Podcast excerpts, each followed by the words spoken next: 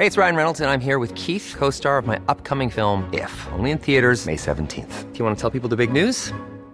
All right, I'll do it. Sign up now and you'll get unlimited for $15 a month in six months of Paramount Plus Essential Plan on us. Mintmobile.com slash switch. Upfront payment of $45 equivalent to $15 per month. Unlimited over 40 gigabytes per month. Face lower speeds. Videos at 480p. Active Mint customers by 531.24 get six months of Paramount Plus Essential Plan. Auto renews after six months. Offer ends May 31st, 2024. Separate Paramount Plus registration required. Terms and conditions apply if rated PG.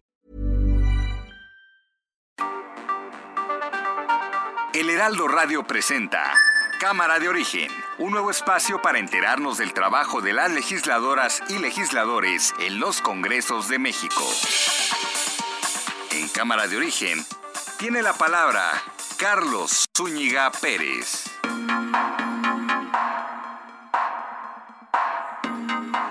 ¿Qué tal? Buenas tardes, bienvenidos a Cámara de Origen en este día 19 de enero de 2022. Es miércoles. Gracias eh, por sintonizarnos. Bienvenidos, bienvenidas a esta emisión.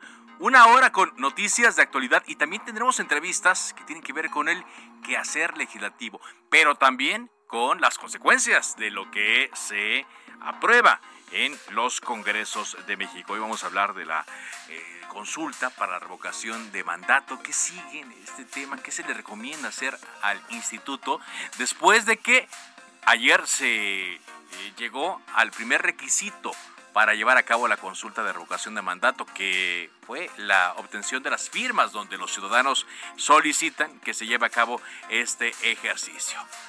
Por supuesto, tendremos también información del momento. Quédese con nosotros. Por lo pronto, escuchemos cómo va la información a esta hora del día. No ha habido ninguna notificación del gobierno de España de que no acepten a Quirino Ordaz como embajador. Yo creo que ya en unos días más se va a dar el beneplácito. Tienen ellas que presentar sus denuncias, pero no juicios sumarios. Pedro Salmerón pues ha estado eh, teniendo diferencias en la academia con colegas, mujeres y hombres, diferencias políticas. Que cada quien haga su juicio, que actuemos con, con criterio. Sergio Gutiérrez Luna, presidente de la Cámara de Diputados. Como diputado federal, le digo a Lorenzo Córdoba y a Ciro Murayama que renuncien, que le hagan un favor al país, que le hagan un favor al INE, que le hagan un favor a la democracia y que se afilien a algún partido político para que de verdad puedan actuar legítimamente como ya lo están haciendo. Claudia Sheinbaum. Que ahora ya no va a haber electricidad. ¿No han oído eso en el radio, en la tele? ¿Verdad que sí? Puras mentiras. Ahora sí que, como la canción, mentira. En realidad, la reforma eléctrica lo que busca es fortalecer a la Comisión Federal de Electricidad. Pemex y Comisión Federal de Electricidad han sido el orgullo de México, ¿sí o no? Tampoco no nos sentimos orgullosos cada vez que vemos el letrero de Pemex.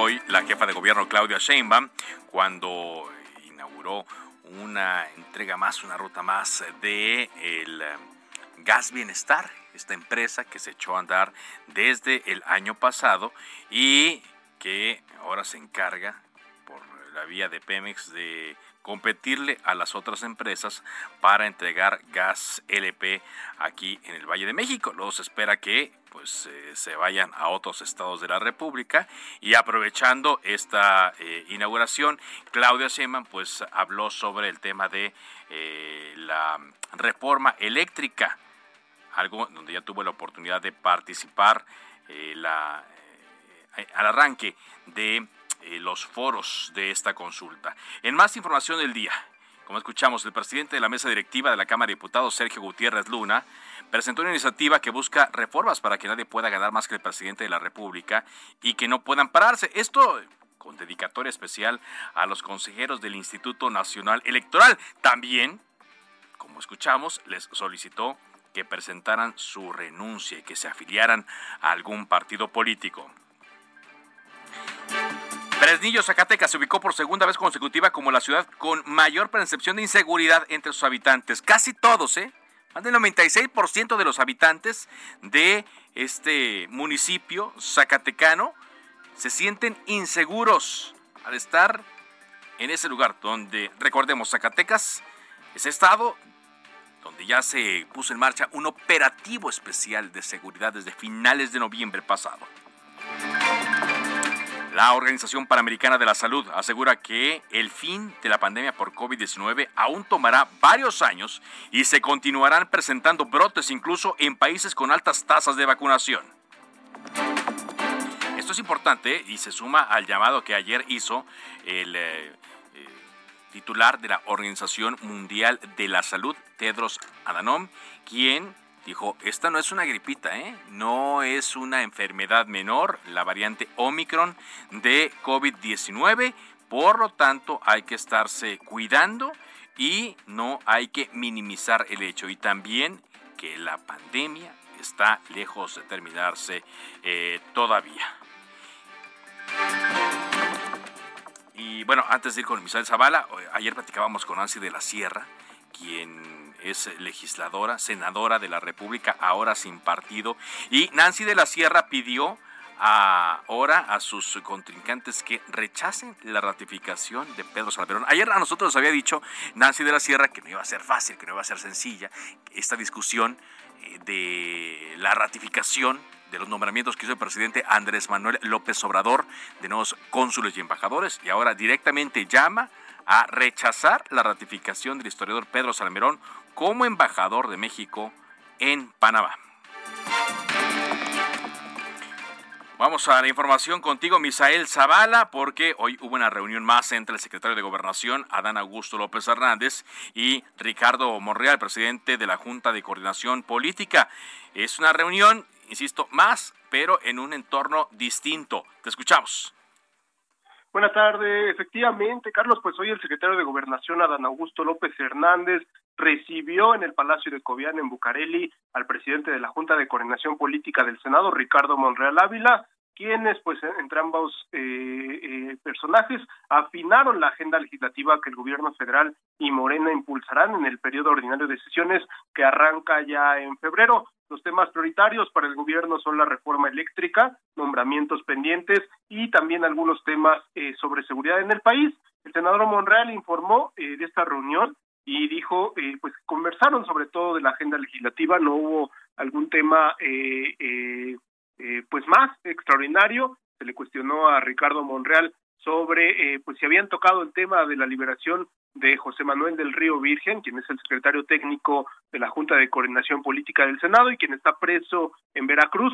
Eh, eh, Ricardo Monreal dijo que no ha habido ninguna comunicación de este tipo en estos días con Adán Augusto López Hernández.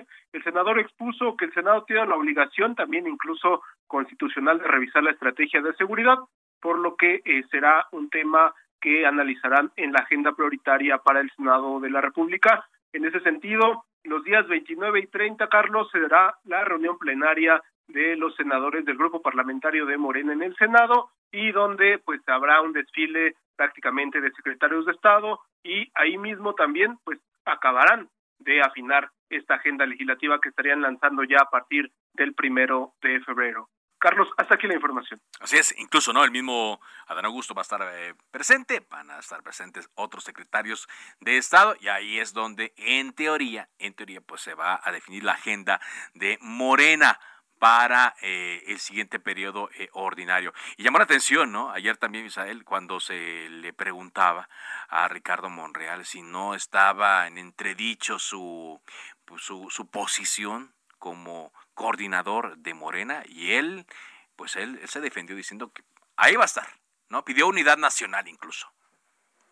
Así es, Carlos. Sin embargo, no se descartan sorpresas en esta plenaria, donde pues el grupo, el ala dura de Morena podría pues estar dando ahí eh, algún posicionamiento sobre este tema precisamente de Veracruz, ya que pues el mismo eh, algunos senadores morenistas ah, eh, pues se han rechazado estas declaraciones que se han realizado en contra del gobernador Cuitlagua García, que es el gobernador veracruzano, y eh, pues hay una defensa por parte de algunos senadores.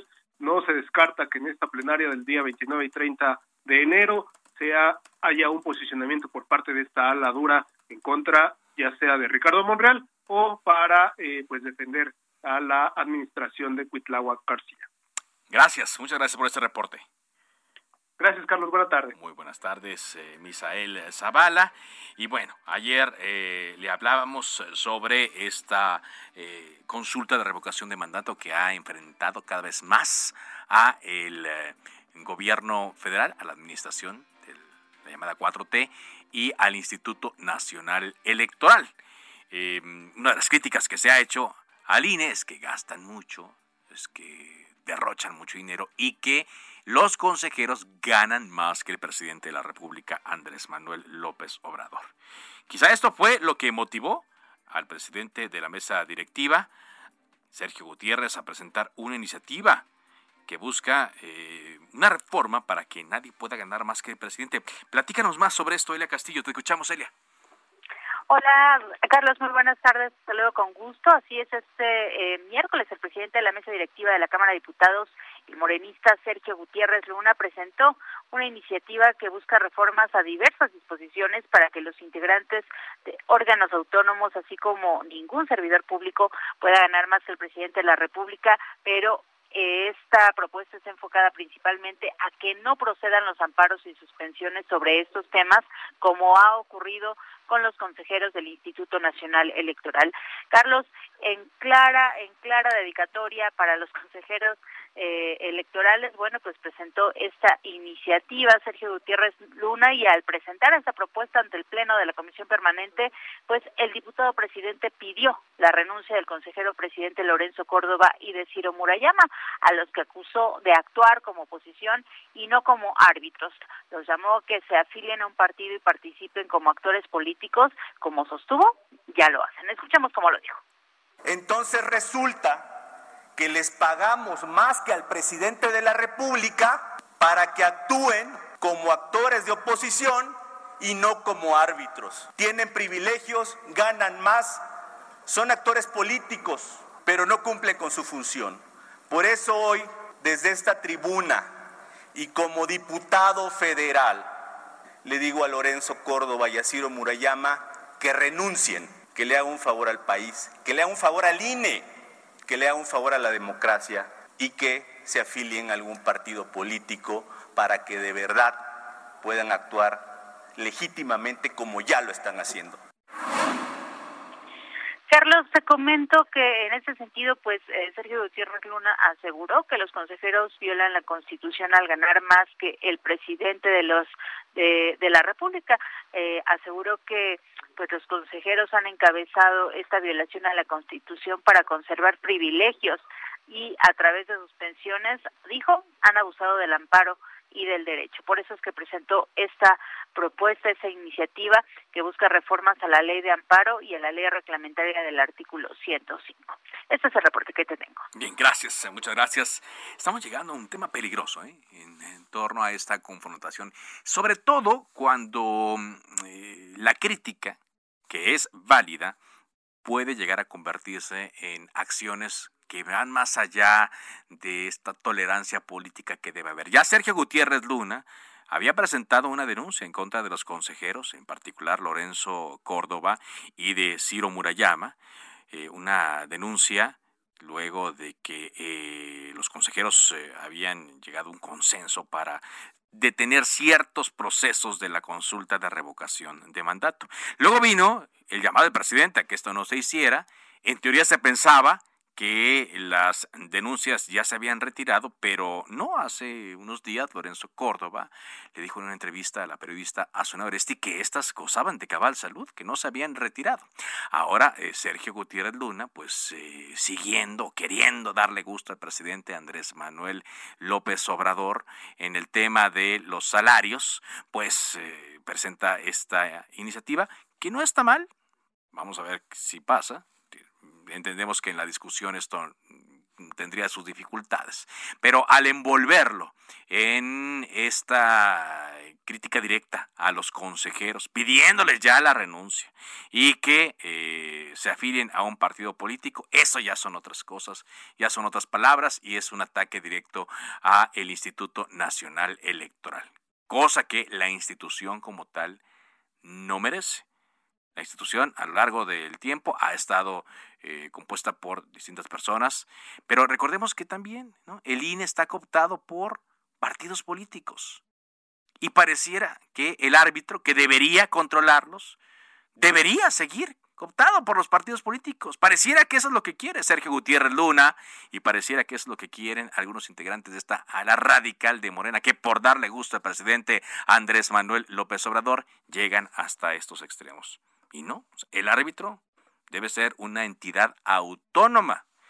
Que se revisen los gastos, sí, que se revisen los sueldos, sí, pero pues eh, cada vez hay que evitar que eh, eh, los jugadores pues, se vayan encima de ellos, ¿no?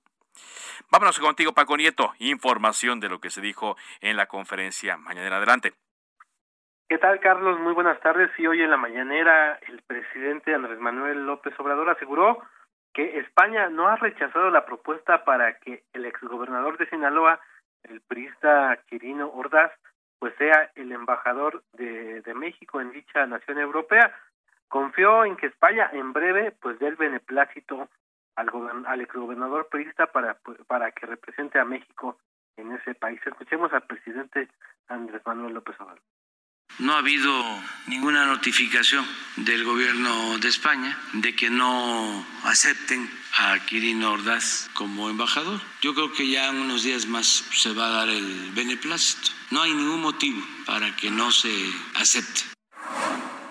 Y también en esta mañanera el presidente llamó a posibles víctimas de acoso sexual que presenten las denuncias ante el Ministerio Público contra el historiador Pedro Salmerón y que pues es, propuesto como embajador de México en Panamá. El presidente pues considera que pudiera también en este caso ser eh, un tema de interés político, es decir, que estén eh, atacando a este historiador, pero pues el presidente está eh, pues pidiendo que si hay existe algún tipo de denuncia, pues que se dé que no solamente se queden en el ámbito eh, educativo como sucedió en el ITAM, sino que también recurran al Ministerio Público, pues dijo que hoy pues ya se pueden hacer este tipo de denuncias, pero bueno, nuevamente hay un tipo de espaldarazo contra el historiador Pedro Salmerón. Y también el presidente se le preguntó sobre el tema de la adopción de una bebé en Nuevo León, esto por parte de eh, el gobernador de Nuevo León, Samuel García, y su esposa, la influencer Mariana Rodríguez. Bueno, y el presidente pues no quiso hablar mucho del tema, pero dijo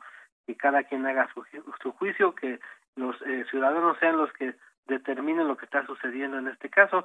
Explicó que eh, a diferencia de otros momentos, pues hoy todo se ventila en las redes sociales y este es uno de los temas que se está ventilando, pero bueno, el presidente no quiso meterse a este tema que ha generado tanta polémica. Pues es parte de lo que hoy se generó en la mañanera, Carlos.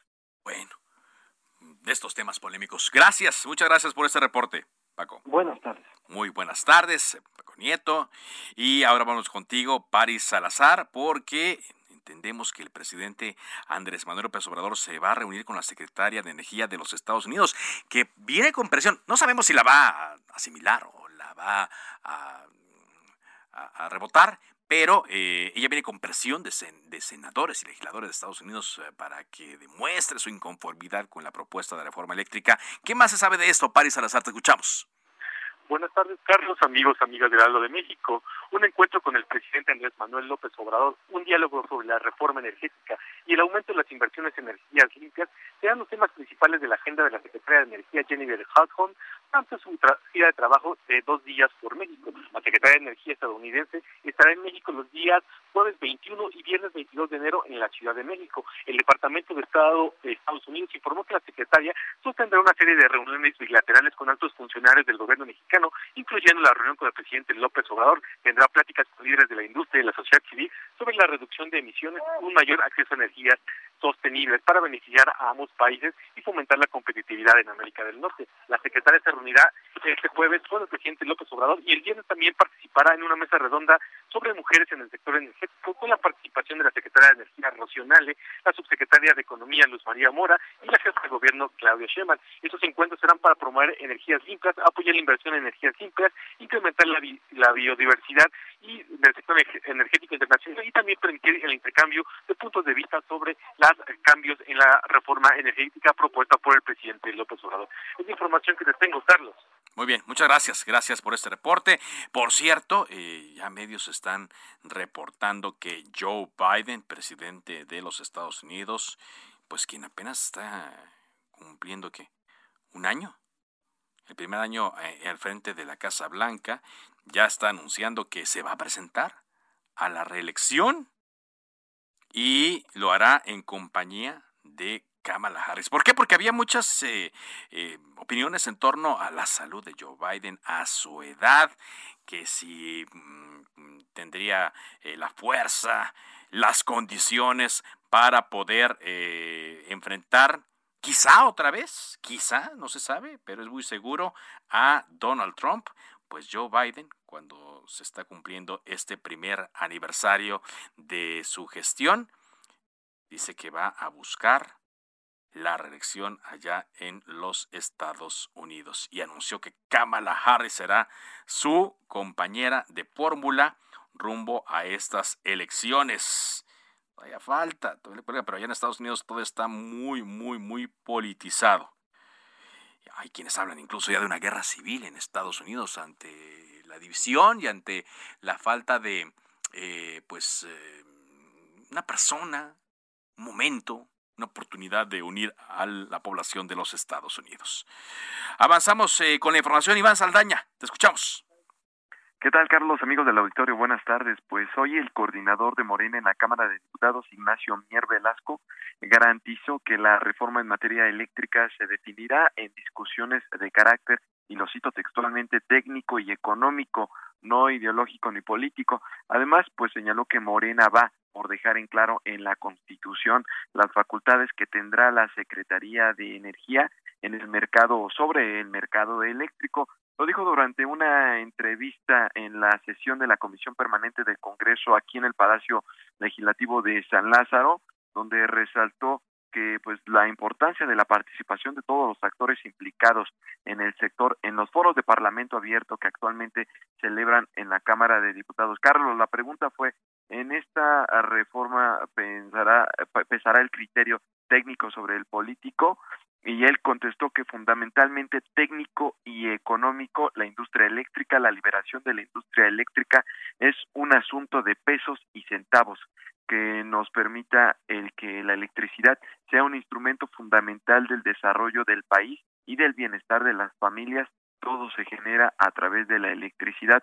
También se preguntó al legislador de Morena si hay eh, pues disposición de hacer cambios a la iniciativa del presidente Andrés Manuel López Obrador, contestó para eso hicimos los foros, estos duran del 17 al 15 de febrero, no fue claro en si eh, pues van por modificaciones o no, lo que sí es que dijo que en principio lo que nosotros no queremos es que quede en un transitorio que le otorgue facultades a la Secretaría de Economía para emitir las bases del mercado eléctrico y las reglas que sustenten la participación en el mercado eléctrico del capital privado. Dice, nosotros queremos que quede expresado plenamente las condiciones en la reforma constitucional, es decir, dejó un poco ambiguo ahí si van o no a aceptar modificaciones, lo que sí es que dice que para eso hicieron los foros, que todavía faltan 25 días para, para este tema.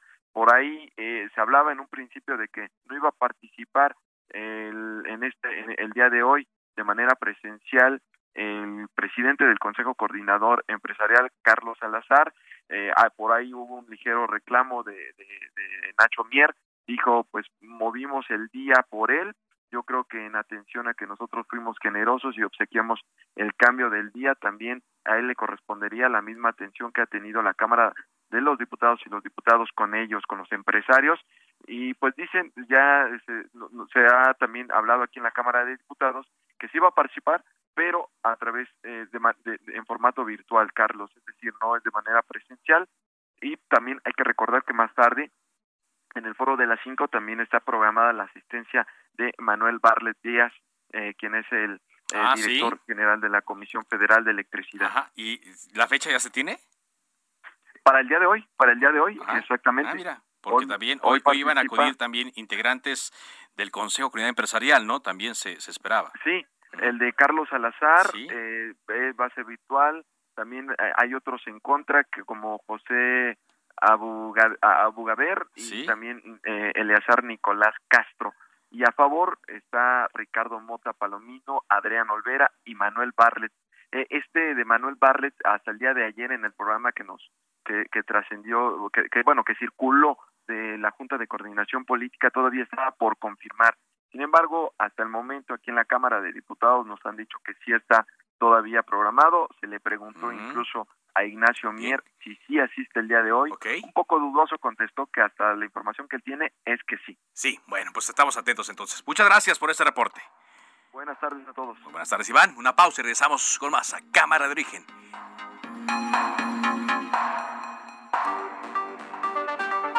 Se decreta un receso. Vamos a un corte, pero volvemos a Cámara de Origen con Carlos Zúñiga Pérez. Heraldo Radio. La HCL se comparte, se ve y ahora también se escucha. Llegaron las segundas rebajas del Palacio. Disfruta hasta 50% de descuento en las mejores marcas de enero 7 al 20 de 2022. Promoción válida en tienda y en el. Soy totalmente Palacio. Consulta términos en el hierro.com. El trabajador y trabajadora afiliada al IMSS. Este anuncio es para ti. Si tienes síntomas leves, tramita en línea tu permiso COVID-19. El permiso no requiere prueba. Y te da hasta 7 días de incapacidad. Tramitarlo es fácil. Ingresa a la app IMSS Digital o a www.ims.gov.mx. Busca el logo Permiso COVID. Carga tu información. Y listo. ¿Tienes dudas? Llama al 822-22-668, opción 0. Hazlo más fácil. Aprovecha los trámites digitales del IMSS. Instituto Mexicano del Seguro Social. Gobierno de México. El referente con Solórzano. La visión, la crítica, que en muchas ocasiones aparece desde la óptica del de, presidente o de su gobierno mismo, tiene que ver con el diagnóstico que el gobierno tiene en este momento de el CIDE, por ejemplo, de todo lo que tiene que ver con el INE, de todo lo que tiene que ver con algunos aspectos educativos, con muchas, pero una gran cantidad de cosas, donde el gobierno dice, ustedes han venido haciendo esto, yo tengo otro diagnóstico y punto. Por ejemplo, no entiendo cómo dicen que el INE tiene un sindicato, ¿no? No sé cómo dicen que tiene más de mil personas trabajando en altos niveles cuando son 121. No entiendo cómo dicen que el CIDE es una institución que se ha dedicado a apoyar al neoliberalismo cuando ni siquiera han hecho una investigación interna para decidir. Esos son malos diagnósticos. Y estos malos diagnósticos, quiere que le diga dónde llevan, llevan ni más ni menos a malas decisiones. Lunes a viernes, 5 de la tarde, por El Heraldo Radio. No más basura. No más desperdicio. No más contaminación. La Ley General de Economía Circular, aprobada por el Senado, promueve el uso racional de los recursos productivos. Prolongar la vida útil de los bienes. Darle un respiro al planeta y garantizar nuestro derecho a un medio ambiente limpio, con salud y bienestar. Hey, it's Ryan Reynolds, and I'm here with Keith, co star of my upcoming film, If, only in theaters, May 17th. Do you want to tell people the big news? All right, I'll do it. Sign up now and you'll get unlimited for $15 a month in six months of Paramount Plus Essential Plan on us. Mintmobile.com slash switch. Upfront payment of $45 equivalent to $15 per month. Unlimited over 40 gigabytes per month. Face lower speeds. Videos at 480p. Active Mint customers by 531.24 get six months of Paramount Plus Essential Plan. Auto renews after six months. Offer ends May 31st, 2024. Separate Paramount Plus registration required. Terms and conditions apply if rated PG. Senado de la República. Sexagésima quinta legislatura. Heraldo Radio 98.5 FM. ¿Qué tienen en común Rosa Ramos y Armando Casas? Que ya son mayores de edad y van a ir a sacar su INE.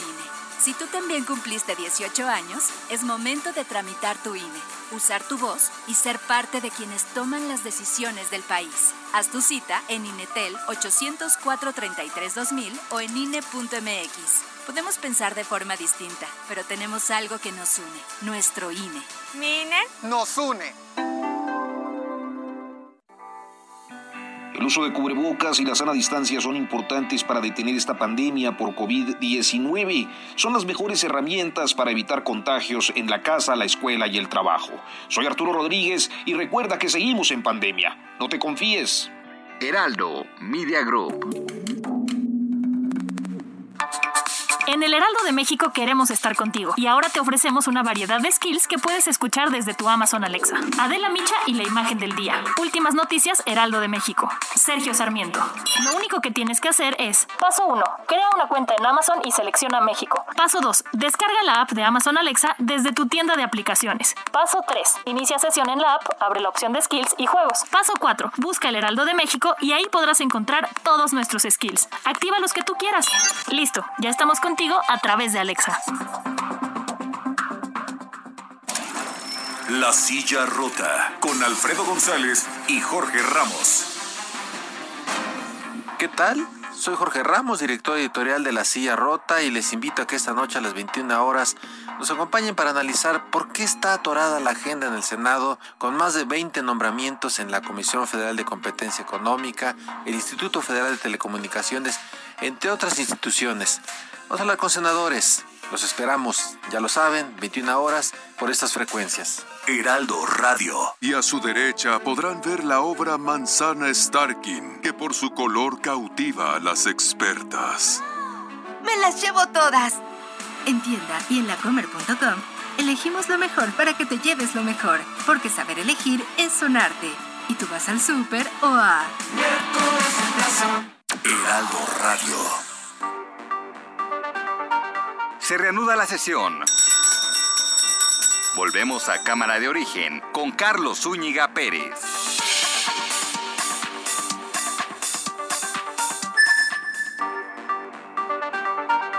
Contacte a Carlos Zúñiga Pérez en Twitter, Facebook e Instagram como arroba carloszup.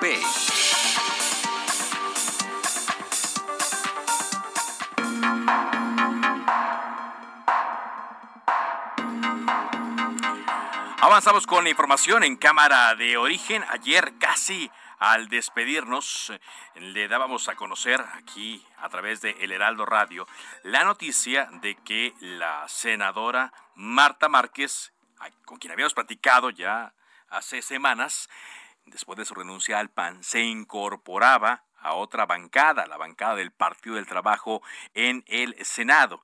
Y desde allí, según se informó ayer, buscará la gubernatura del estado de Aguascalientes con una coalición del Partido del Trabajo y del Partido Verde Ecologista de México.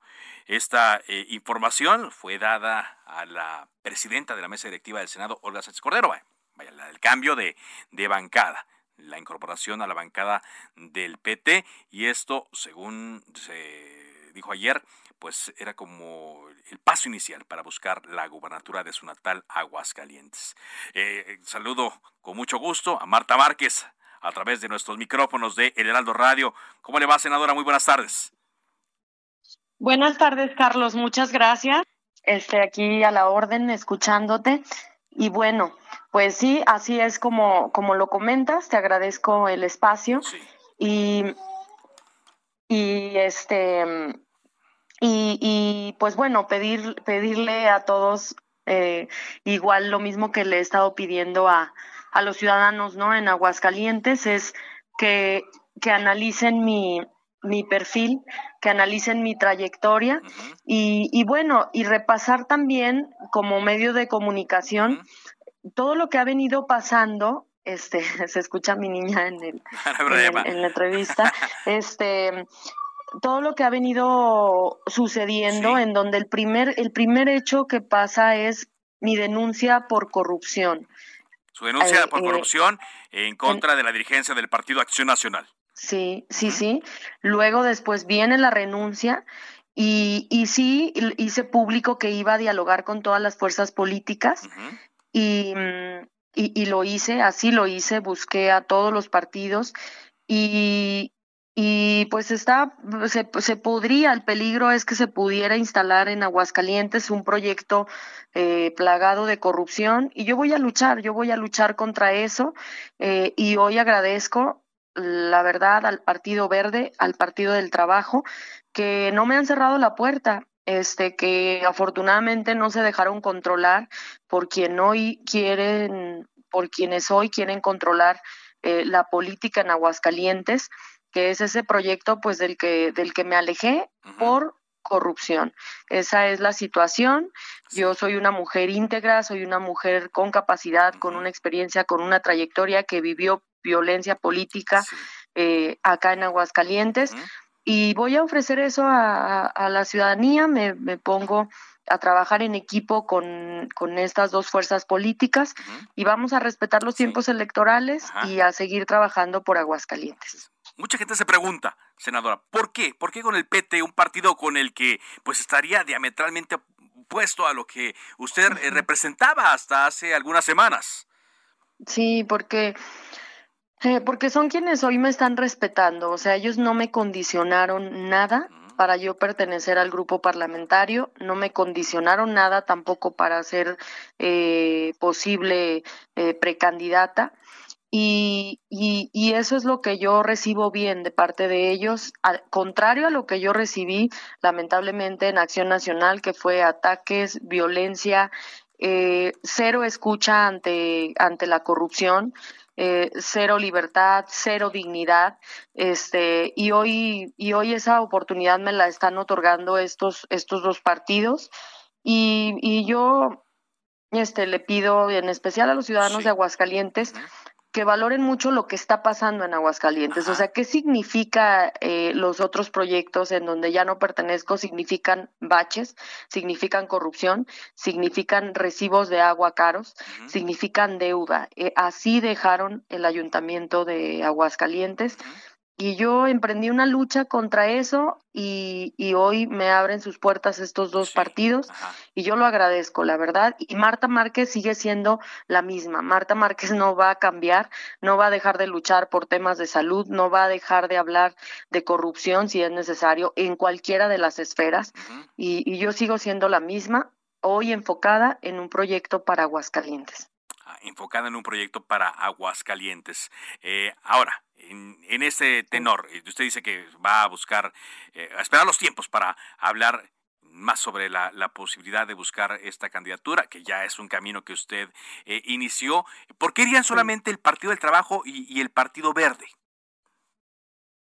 Pues mira, hay, hay dos, este, hay dos razones. O sea, yo, a mí me conocen en el Senado, creo que me he ganado un respeto como legisladora, porque no me doblego, eh, creo que a pesar de la oposición que, que, yo he manifestado y de mi discurso duro, ellos me respetan y me respetan como legisladora, como opositora, y creo que ahí es donde se te reconoce pues, la capacidad primero.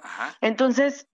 Eh, Aunque lo que me refiero yo es, es más bien, eh, ¿por, qué, ¿por qué irían aparte Partido del Trabajo y Partido Verde cuando tradicionalmente ellos eh, iban aliados a Morena. Sí, pues porque justamente está pesando aquí mi, liderazgo, porque lo están valorando y, deciden jugársela, o sea, fue así, o sea, si la senadora se suma, vamos con ella, o sea, esa fue la decisión, eh, es eso, ven una oportunidad y lo ven viable lo ven, lo ven viable. Ahora, vemos entonces que la gubernatura de Aguascalientes, a pesar de que le dan la ventaja a las encuestas, aquí las vimos, las de Heraldo Media Group, al Partido Acción Nacional, pues eh, sigue siendo una gubernatura que, que desean de, de otros partidos. Es decir, será muy competida esta, esta gubernatura de Aguascalientes, a pesar de que las encuestas indicarían al día de hoy, ¿no? Y sin conocer nombres de candidatos, que el PAN ganaría esa gubernatura. Sí, porque no, porque el ciudadano no ha visto más opciones, pero creo que aquí en las calles de Aguascalientes se palpa la necesidad de alguien distinto, de alguien honesto, de, de cambio y de, de alguien con capacidad y con experiencia y, y pues ahí estaremos aportándole mucha democracia al Estado que le hace falta. No son buenos los proyectos plagados de corrupción, no es bueno el autoritarismo y, y yo lucho en Aguascalientes contra eso. Cuando platicábamos, usted y yo, hace semanas, eh, antes de finalizar el año 2021, eh, había todavía esfuerzos del el Partido Acción Nacional y en particular del coordinador Julián Rementería para que usted siguiera en las filas del Partido eh, Acción Nacional y que pues no, no perdiera la bancada un, un, integrante más. Mire, ayer estuvo Julián Rementería con, con mi compañero Manuel Zamacona aquí en los micrófonos del Heraldo Radio y esto fue lo que dijo. Permítame poner este este, este audio para luego escuchar eh, su opinión respecto a las palabras de su ahora ex coordinador. Me parece que es una decisión eh, en la que se equivoca. Ojalá no tenga consecuencias eh, a título personal, y realmente lo deseo. Mi respeto es para ella como mujer, como persona, como madre, pero creo que políticamente ha cometido un grave error me parece que toma una decisión que de la cual yo creo que se va a arrepentir porque no creo que vaya a resultarle nada bien, sobre todo porque ella la conocemos y sabemos de sus convicciones y evidentemente sus convicciones son no son las mismas que tiene el PT. ¿Qué decir a esto? Que se equivocó políticamente hablando, dice Julen Rementería. Sí, ahí es donde yo este agradezco, si, si te fijas, si hubiera una situación distinta, tú has durante tu experiencia entrevistando a muchos políticos en conflicto y tú no ves a alguien enojado, o sea, o a alguien señalándome por algo. Entonces, eso es lo que yo he cosechado, eso es lo que yo he construido. Lamentablemente, sí, fuera del pan, ahora, lamentablemente no tienen nada que decirme, nada que señalarme. Yo estaba ahí al pie del cañón y yo hoy construyo algo con el apoyo de muchos senadores, no solo con el Partido del Trabajo y con el Partido Verde, sino sé que contaré con el apoyo y la solidaridad de muchos de mis compañeros eh, senadores. Y es así cuando no, o sea, cuando le cierras la puerta a alguien, la tratas mal y esa persona ha estado trabajando, pues yo solo espero cosechar cosas buenas. Sé que hay mucho cariño de parte del grupo parlamentario al que pertenecía, igualmente lo tienen. Y yo voy a apoyar a todas las personas que sean honestas. A la corrupción no, eso está claro. Y yo. Pero esa parte pues, donde dice que es un error, que quizás se arrepienta políticamente hablando de haber sido con los del PT. No, no, para nada, para nada. Este, aquí lo que importa son los ciudadanos de Aguascalientes y sé que ellos lo sabrán eh, valorar. Obviamente quien está inmerso en una dinámica política, y yo a mí eso lamentablemente a lo mejor no lo entienden, gente del PAN que quiero mucho, pero yo eso ya lo superé. O sea, yo tuve que vivir dos años de violencia, dos años de no escucha, dos años de lucha, de pelea frontal, de luchar por causas, y, y donde no se te escuchó y donde no hubo esa misma lucha, pues yo eso ya lo superé. Lamentablemente yo ya le di vuelta a la página y yo sigo eh, creciendo y resaltando eso que yo aprendí en el PAN y mis valores y mis principios los llevo a donde yo, yo, yo, yo vaya. Muy bien. Eh, platícanos, antes de despedirnos, un poco sobre la ruta que seguirá. ¿Para cuándo se estaría definiendo la candidatura? ¿Tendría usted que pedir licencia al Senado? ¿Ya tienen establecidas esas fechas? Sí, yo tengo que pedir licencia el 5 de marzo y el, del 15 al 20 de marzo hay, es el registro de, de candidatos y pues yo espero que pronto haya alguna definición si es que se piensa salir a pre-campaña y pues estamos, estamos trabajando. Muy bien, pues le agradezco mucho que nos haya tomado esta, esta entrevista, muy amable. Muchas gracias, Carlos. Saludos a todos. Hasta luego. Pues ahí está Marta Márquez, ahora senadora del Partido del Trabajo y quien buscará la gubernatura de Aguascalientes por esta coalición del Partido del Trabajo y Partido Verde que iría separado a Morena. Morena ya tiene a otra candidata, bueno, todavía no la pueden nombrar así y por supuesto el Partido Acción Nacional también tiene a su candidata. Será una disputa interesante ¿eh? y ya poniéndole nombre a los candidatos, el tema de las encuestas evidentemente puede sufrir una modificación. Bueno, cambiamos de tema. Son las eh, cuatro 4 de la tarde con 42 minutos, tiempo del centro de México. Nos habíamos enterado que allá en Sinaloa, durante la gestión eh, anterior, el Congreso eh, había aprobado una reforma para reducir el número de diputados eh, locales. Sin embargo, nos estamos enterando que el Congreso del Estado de la actual legislatura derogó las reformas constitucionales locales a los artículos aprobados el año 2017, que contemplaban reducir de 40 a 30 el número de diputados locales a partir del año 2024. Está con nosotros, le agradezco que esté aquí vía telefónica, Feliciano Castro, diputado de Morena, presidente de la Junta de Coordinación Política en el Congreso de Sinaloa. ¿Cómo le va, diputado? ¿Qué tal? Buenas tardes, muy bien, gusto en saludarle. Gracias por tomarnos esta llamada. ¿Qué fue lo que los motivó a derogar estas reformas de hace ya casi cinco años, diputado? Sí, mire. Garantizarle al pueblo de Sinaloa la representación democrática considerando que de los 24 distritos de mayoría relativa promedia 100 mil electores cada uno de ellos. Eh, de tal manera que reducir los distritos en Sinaloa eh, iba a provocar limitar la representación de diversos sectores en el Congreso del Estado, por un lado. Por otro lado, eh, la esencia de la representación proporcional es garantizar la presencia de las minorías en el Congreso del Estado. Por ello, lo que se hizo en 2017, siendo gobernador del Estado, Irino Ordaz Coppel en aquel entonces, en realidad había la idea de reducir la presencia de la oposición democrática, por decirlo de alguna manera, para referirme a la oposición al PRI. Al reducir el número de diputados de 40 a 30, pues las minorías iban a, haber disminuido su presencia y por ende la pluralidad política del Estado también se vería disminuida. En razón de esto, lo que nosotros estamos haciendo es garantizar la representación política en el Congreso en correspondencia a un electorado que supera los dos millones de, de ciudadanos. Sí. Por otro lado, garantizarle a la oposición y a las minorías la representación.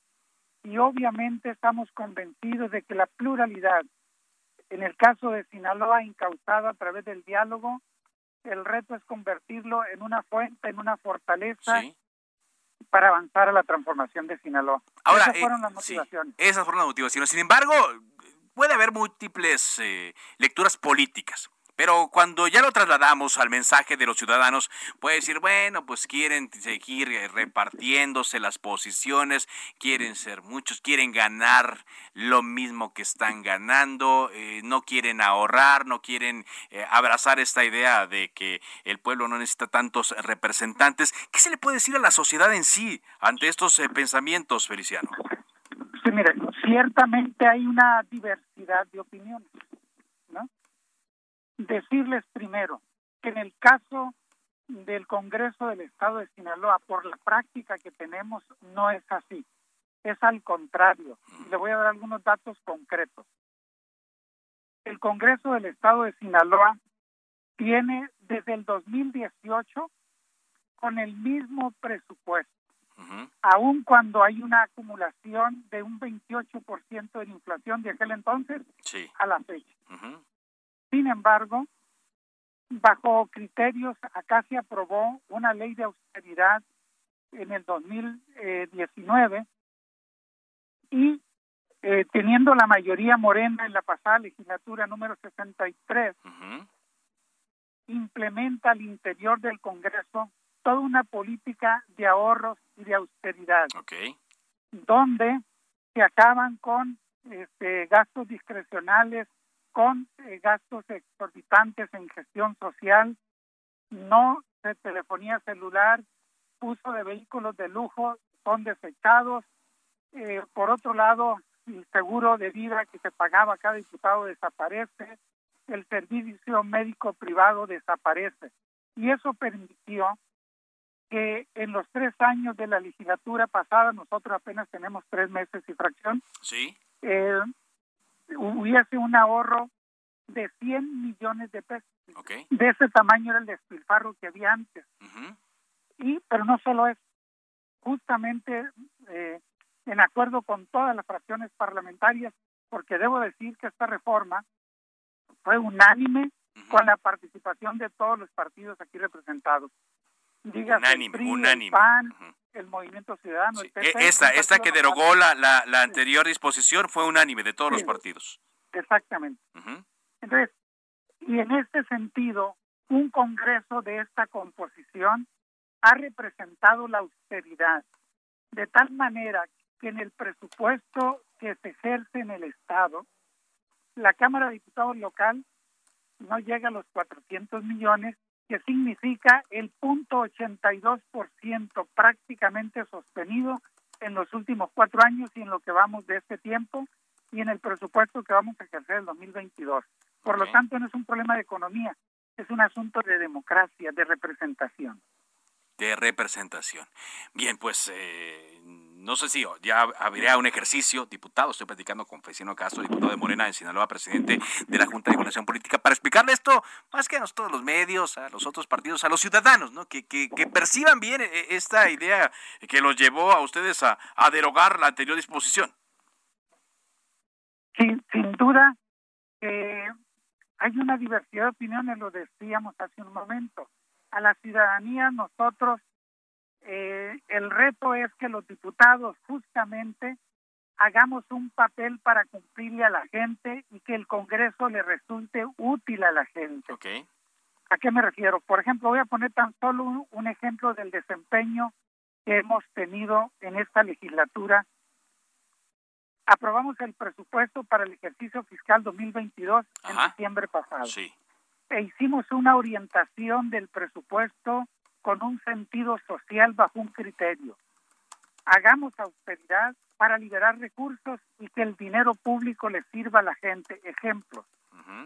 Se dispuso por esfuerzo local 292 millones 292 millones de pesos para que la, el apoyo y la pensión a todas las personas con discapacidad sea posible. Que sumando a los 292 millones que dispone el gobierno federal, estaríamos hablando de 594 millones para que en Sinaloa todas las personas que viven en una situación de discapacidad tengan un apoyo, tengan una pensión.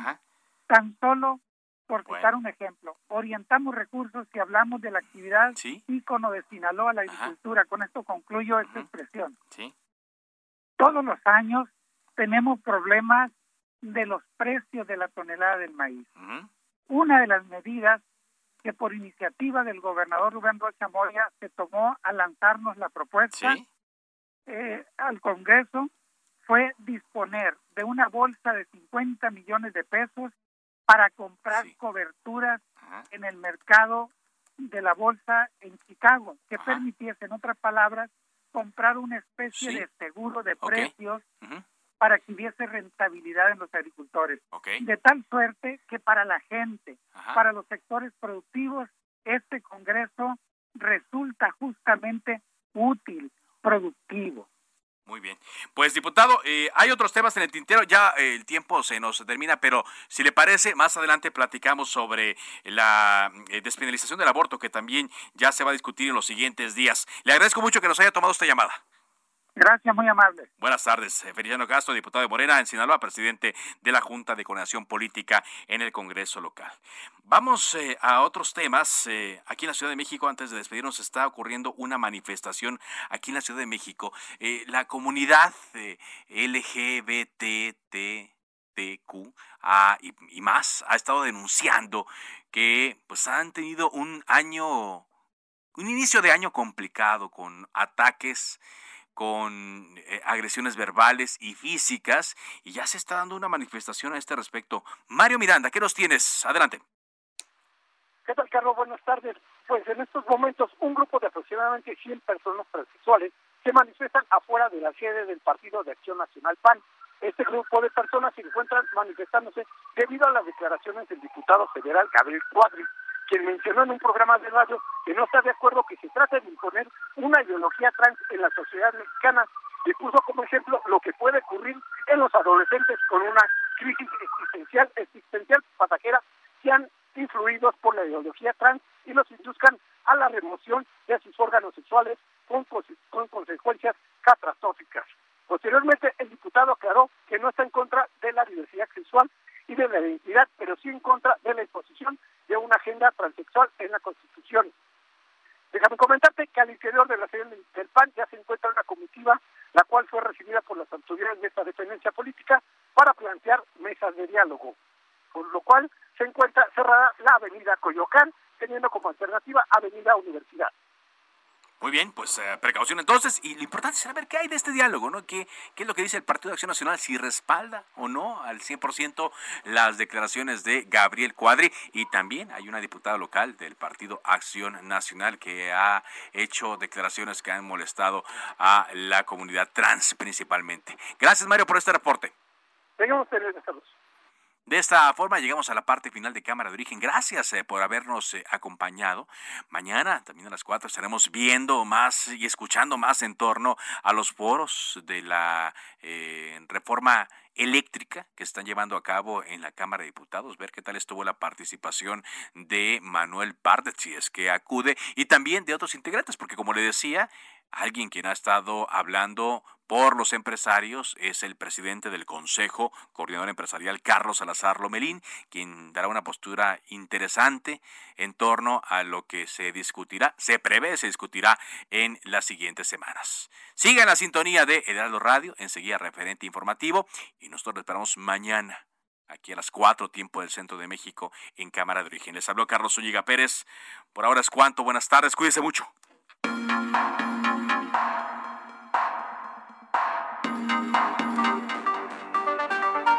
Se cita para el próximo programa.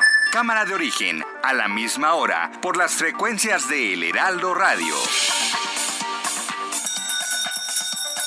Se levanta la sesión.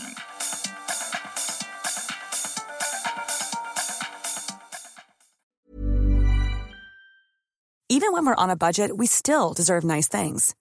Quince is a place to scoop up stunning high-end goods for 50 to 80% less than similar brands. They have buttery soft cashmere sweaters starting at $50, luxurious Italian leather bags, and so much more. Plus, Quince only works with factories that use safe, ethical, and responsible manufacturing. Get the high-end goods you'll love without the high price tag with Quince. Go to quince.com/style for free shipping and 365-day returns.